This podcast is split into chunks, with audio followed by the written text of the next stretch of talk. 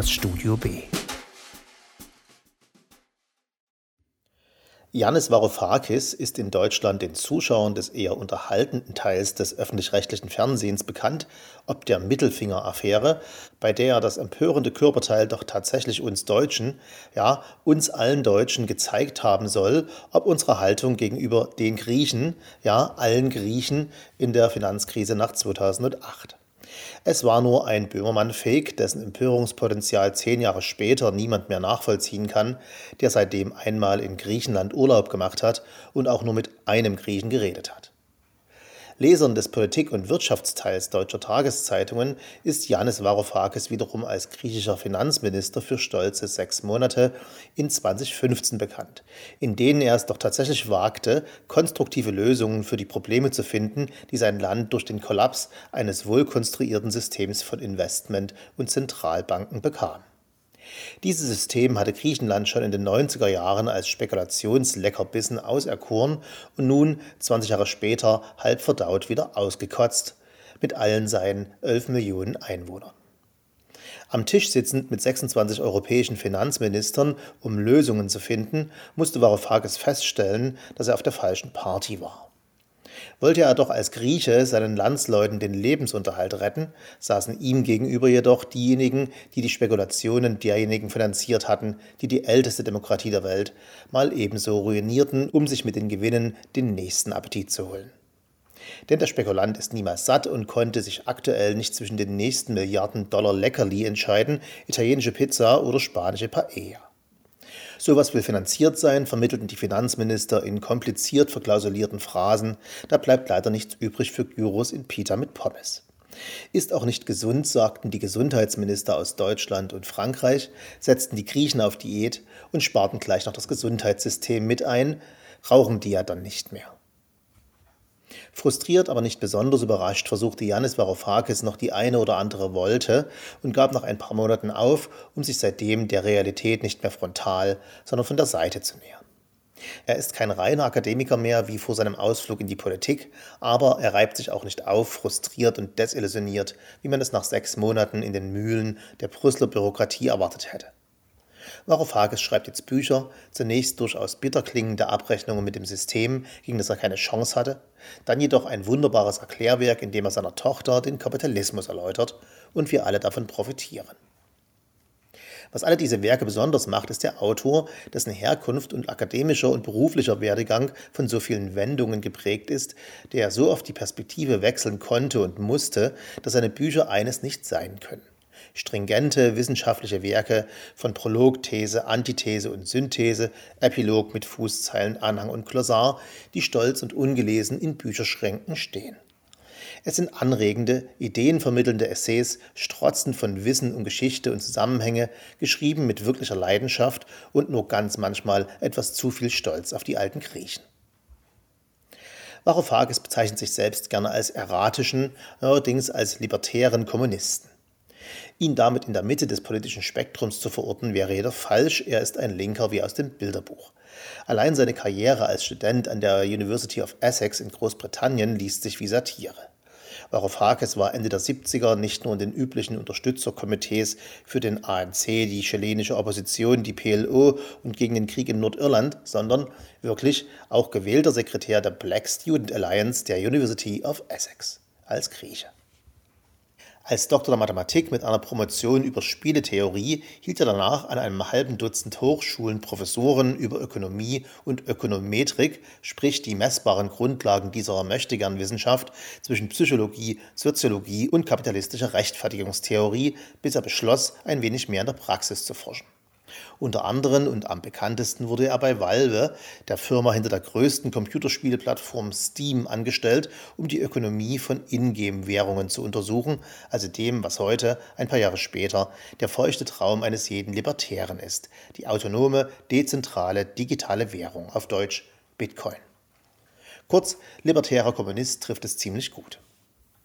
Wenn man seinen Vater dazu nimmt, welcher zwar immer im kommunistischen Widerstand gegen die rechten griechischen Juntas von den 40ern bis Ende der 70er war und der dennoch im Jahr 2020 als Vorstandsvorsitzender des größten griechischen Stahlproduzenten aus dem Berufsleben ausschied, kann man sich vorstellen, wie oft Varoufakis mit seiner Familie, seinen Kommilitonen, Kollegen, Freunden und sich selbst Argumente diskutierte, statt immer wieder die gleichen Dogmen zu postulieren.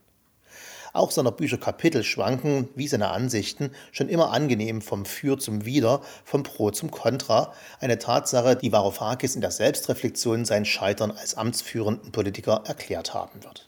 Das Resultat dieser Erkenntnis liegt seit einem Jahr in den Regalen der Buchhandlungen, im Englischen als Another Now Dispatches from an Alternative Present oder im Deutschen als Ein anderes Jetzt Nachrichten aus einer alternativen Gegenwart. Stilistisch macht Jannis einen Varoufakis, lehnt sich zurück, denkt nach und kommt mit einer überraschenden, aber einleuchtenden Idee. Statt eines weiteren überlangen Essays mit Pro und Contra für und wider besinnt er sich auf ein Leben von geführten Gesprächen und bemüht, absolut logisch, den griechischen Urvater des Genres, Platon. Statt dem Leser in Absätzen Ideen und Argumente zu erklären, erschafft sich Varoufakis drei alter Ego und lässt diese in Dialogen Argumente gegen unsere aktuelle gesellschaftliche Ordnung diskutieren, Alternativen finden und analysieren, hinterfragen und verwerfen und, wichtig für einen, der kein reiner Akademiker mehr ist, deren Verwirklichung planen. Kurz, Varoufakis schreibt uns eine Utopie und lässt seine alter Egos diese von allen Seiten betrachten, diskutieren, auseinandernehmen und wieder zusammensetzen. Als da wären. Costa ist ein Varoufakis, der sein akademisches, mathematisches, physikalisches Wissen genutzt hat, um sich ein finanzielles Polster zu schaffen und mit diesem die reine Lehre zu betreiben, zu forschen. Er liefert in den Dialogen die technologischen Grundlagen, mit denen eine moderne Gesellschaft aufgebaut werden kann, Digitalisierung, Kommunikation und die Grundlage für die leicht krude Backstory, in der das Buch spielt. Es geht um Wurmlöcher oder so. Costa ist Technovaro. Eva ist der libertäre Varoufakis, der an die Kraft der Märkte glaubt. Sie glaubt an die Weisheit der Gier von Aktionären, dass es richtig ist, dass wer mehr leistet, mehr verdient, dass man jeden Dollar nur einmal ausgeben kann und dass wir ohne das Streben nach Profit nicht in 300 km/h schnellen Zügen zwischen Berlin und Dresden sitzend auf iPhones Spielfilme schauen könnten. Wie gesagt, Varoufakis schreibt eine Utopie. Eva ist Libvaro. Iris ist der Varoufakis in seiner Studentenzeit. Sie kämpfte an der Seite von Bergarbeitern in England in den Streiks der 70er und fragte sich damals schon, ob es weise ist, für eine sterbende Industrie zu kämpfen. Sie weiß, dass der Kapitalismus nicht funktionieren kann und verzweifelt daran, dass sich die Linke nicht endlich einigt, um dem Spuk ein Ende zu bereiten. Sie kennt jede progressive Theorie und hasst die linken, woken Grabenkämpfe, in denen es wichtiger ist, wie sich jemand nennt, als was er tut. Iris ist der Feminist in Varoufakis und Iris ist ernsthaft frustriert und erschöpft von der Linken. Aber sie ist der rote Varo. Nach einem ziemlich schlechten und wirklich zu langem Versuch, narrativ an den Punkt zu kommen, in dem sich die drei alter Ego Varoufakis miteinander unterhalten können, geht es endlich los. Technovaro schafft es auf eine ziemlich absurde Art und Weise, mit sich selbst in einem parallelen Universum zu kommunizieren, fragt nicht. Dieses Other wie es fortan genannt wird, hat sich von unserem Jetzt im Jahr 2008, also just im Moment der letzten Finanzkrise, abgespalten und eine andere gesellschaftliche Entwicklung genommen. Als in unserem Jetzt nach dem Kollaps der Lehman Brothers Investment Bank weltweit Banken hunderte Milliarden aus Staatshaushalten bekamen, damit sie nicht mitkollabieren, wurden im anderen Jetzt, der Parallelwelt, Währungen und damit Banken abgeschafft. What the fuck, fragt man sich, und hier beginnt Varoufakis mit dem, was er ganz hervorragend kann. Erklären. Und zwar Sachverhalte, die uns alle direkt und täglich betreffen und die wir dennoch nicht intuitiv verstehen. Die aber, zumindest mit der Hilfe didaktischer Zauberkünstler wie Janis Varoufakis, verstehbar sind, und zwar mit deutlich weniger Anstrengung, als man ängstlich denkt. Wie schafft man also Geld ab? Zunächst muss man verstehen, wie Geld entsteht. Seit der zweiten Hälfte des letzten Jahrhunderts wird Geld im Prinzip von einer Zentralbank gedruckt und an kommerzielle Banken verliehen, also die Deutsche Bank, die Commerzbank und wie die Sympathen des Kapitalismus alle heißen. Diese wiederum verleihen das Geld eigentlich und bis zum Jahr 2008 auch halbwegs zuverlässig an Unternehmen, also an die Bäckerei Graf oder auch Bayer Monsanto, welche dieses dann an die abhängig beschäftigte Bevölkerung zu sehr kleinen Teilen und ihren Aktieninhabern in entsprechend Risiken auszahlen. Die Frage, die Varoufakis hier und durchgehend im Buch stellt, ist immer die gleiche. Warum? Selbst uns feststehendste Paradigmen und generationenalte Gewissheiten werden mit einem simplen und warum genau machen wir das so hinterfragt. Oder wie mein alter Zeichenlehrer Zetsch zu sagen pflegte, wenn dir einer sagt, das mache er schon seit 20 Jahren so, sag ihm, man kann etwas auch 20 Jahre lang falsch machen. Die beiden hätten sich blendend unterhalten. Hier also, und das kann wirklich nur ein einzelnes kurzes Beispiel sein, das Buch wimmelt von solchen Ideen, eröffnet uns Varoufakis mal kurz auf fünf bis zehn Seiten eine neue Theorie vom Geld die natürlich nicht neu ist, die aber das Wissen und die Erfahrung der drei alten Egos, Technovaro, Lipvaro und Rotavaro, miteinander verbindet. Und dann sagt, Warum ändern wir das System nicht so, dass die Zentralbanken so wie bisher Geld erzeugen, dieses Geld jedoch digital ist, also ein Bitcoin, kleingeschrieben, und man dieses nicht über die Armani tragenden Mittelsmänner in ihren lächerlichen Porsches verteilen lässt, sondern direkt an die Bürger auszahlt. Diese erwerben damit Aktien und erhalten Dividenden. Dass in dem System eine Lücke ist, die da lautet, und wer geht arbeiten, löst er, indem er mal soeben den Kapitalismus vom Kopf auf die Füße stellt. Jeder, der arbeitet, ist automatisch Aktionär und erhält damit Dividenden aus dem Gewinn des Unternehmens. Oder andersrum formuliert, was fast noch mehr Sinn schafft, keiner, der Aktien besitzt, darf untätig sein. Diese Theorie, die ziemlich eindeutig des roten Varus Handschrift trägt, lässt erwartungsgemäß Lip Varus Kopf explodieren, aber im sich daraus entspinnenden Gespräch schafft es der Rote, dem Libertären immer wieder klarzumachen, dass diese Form des Kapitalismus, ein Werktätiger, eine Aktie, die wahre Form sei. Alle Probleme von Macht, Geld und Gier überhaupt ließen sich damit lösen. Monopole könnten nicht entstehen, Kapitalismus auf Kosten der Umwelt, gang und gäbe in unserem Jetzt, gehöre im Other der Vergangenheit an. Bis hinunter zum Mobbing würden alle Probleme gelöst durch einen basisdemokratischen Kapitalismus. Und wir sind erst im ersten Kapitel. Es schwirrt einem der Kopf, so dicht und grandios sind die Ideen, so detailliert ausgearbeitet die Umsetzung, so genau die Argumente für und wider. Man kann das Buch eigentlich nur in Häppchen lesen. Aber da alles mit allem zusammenhängt, wird keine Atempause eingelegt und alternative Geschichte gemacht.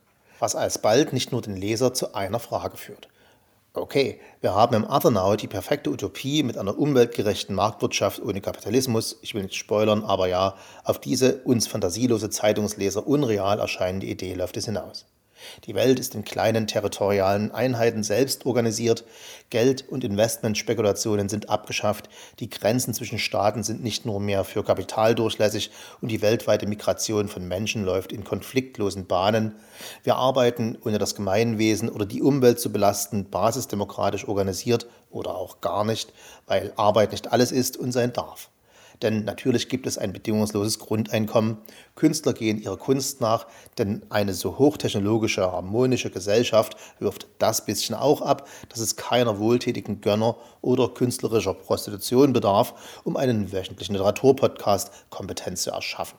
Ein Paradies. Die Frage also, wenn die da drüben das alles so haben, wie haben sie das geschafft in nur knapp 20 Jahren? Der Leser muss tapfer sein, denn jetzt bringt Real-Life Janis Varoufakis mit Hilfe technologischer Tricks seines Alter Ego Technovaro seine zwei anderen Alter Ego, Rotavaro und Lipvaro, in Kontakt mit deren Alter Ego im Now. Da waren es schon sechs. Diese erklären ihren bedauernswerten Neandertalern in unserer bedauernswerten Welt, ob und wie sie das Utopia erschaffen konnten. Das zu erfahren würde ich der doch jetzt hoffentlich angefixten Leserin zur eigenständigen Übung anempfehlen, ohne groß zu spoilern. Denn natürlich gibt es einen Unterschied zwischen einem Plan und der Realität, zwischen Utopie und Wirklichkeit. Ein Unterschied namens der hässliche Mensch. Da es diesen gibt, träumen wir alle Utopien und wenn diese von intelligenten Menschen auf elektronisches Papier gebracht werden, schwelgen wir in deren. Nicht nur, weil das weniger anstrengend ist, als sich selbst welche auszudenken. In unseren ultrarealistischen Zeiten, in denen nichts mehr zählt, wenn es nicht zählt, verändern sich auch die Ansprüche an unsere Träume. Sie müssen real sein und nur wenige zucken bei diesem Gedanken zusammen. So sind wir durch den Kapitalismus konditioniert und wo unseren Vorfahren noch ein Gemälde vom Schlaraffenland reichte, lassen wir einen Varoufakis nicht aus der Verantwortung, ohne dass er uns genau erklärt, wie wir da hinkommen. Wo liegt das? Aber er sich selbst auch nicht. Und das ist der Pull des Buches, das Element, welches es einen nicht aus der Hand legen lässt. Es ist der permanente Dialog im Buch wie im eigenen Kopf, das permanente Aber. Die Faszination ist nicht nur der Vergleich zwischen aktueller Realität und der gemalten Utopie, sondern auch, dass diese durch Varoufakis so plastisch dargestellt wird, dass man sich selbst hineinversetzen kann, um zu fragen, und das funktioniert? Nein, oder? Und wenn die Fragen weniger werden und Varoufakis alter Egos immer wieder eine Lösung finden für dein eingeworfenes Niemals, das kann so nicht funktionieren, wird dir schon ein wenig Angst, dass du, nachdem du schon so manche Nacht als Varo-Fanboy Whisky süffelnd seine Interviews auf YouTube verschlungen hast, du jetzt endgültig in einem Kult landest. Aber auch hier ist der Autor vor. Varoufakis ist Wissenschaftler, kein Priest. Er ist erratischer Kommunist, kein Diktator. Er gibt dir die Grundlagen, die Realität zu verstehen und ihn in seine Utopie zu begleiten. Das macht sie verständlich und dich weniger ängstlich, wenn du dazu neigst, und weniger enthusiastisch, wenn das dein Laster ist. Du kannst Janis Varoufakis in eine andere Welt folgen und gebannt deren Nachrichten verschlingen oder jederzeit umdrehen und selbstbewusst sagen, alles Quatsch und das auch begründen und mindestens einer seiner alter Egos wird dir zustimmen. Allerdings wirst du dann aufwachen in unserer wirklichen Wirklichkeit und Twitter aufmachen oder CNN an oder was immer dein täglich Gift ist und musst dann mit genau den Sachen leben, die du dort siehst.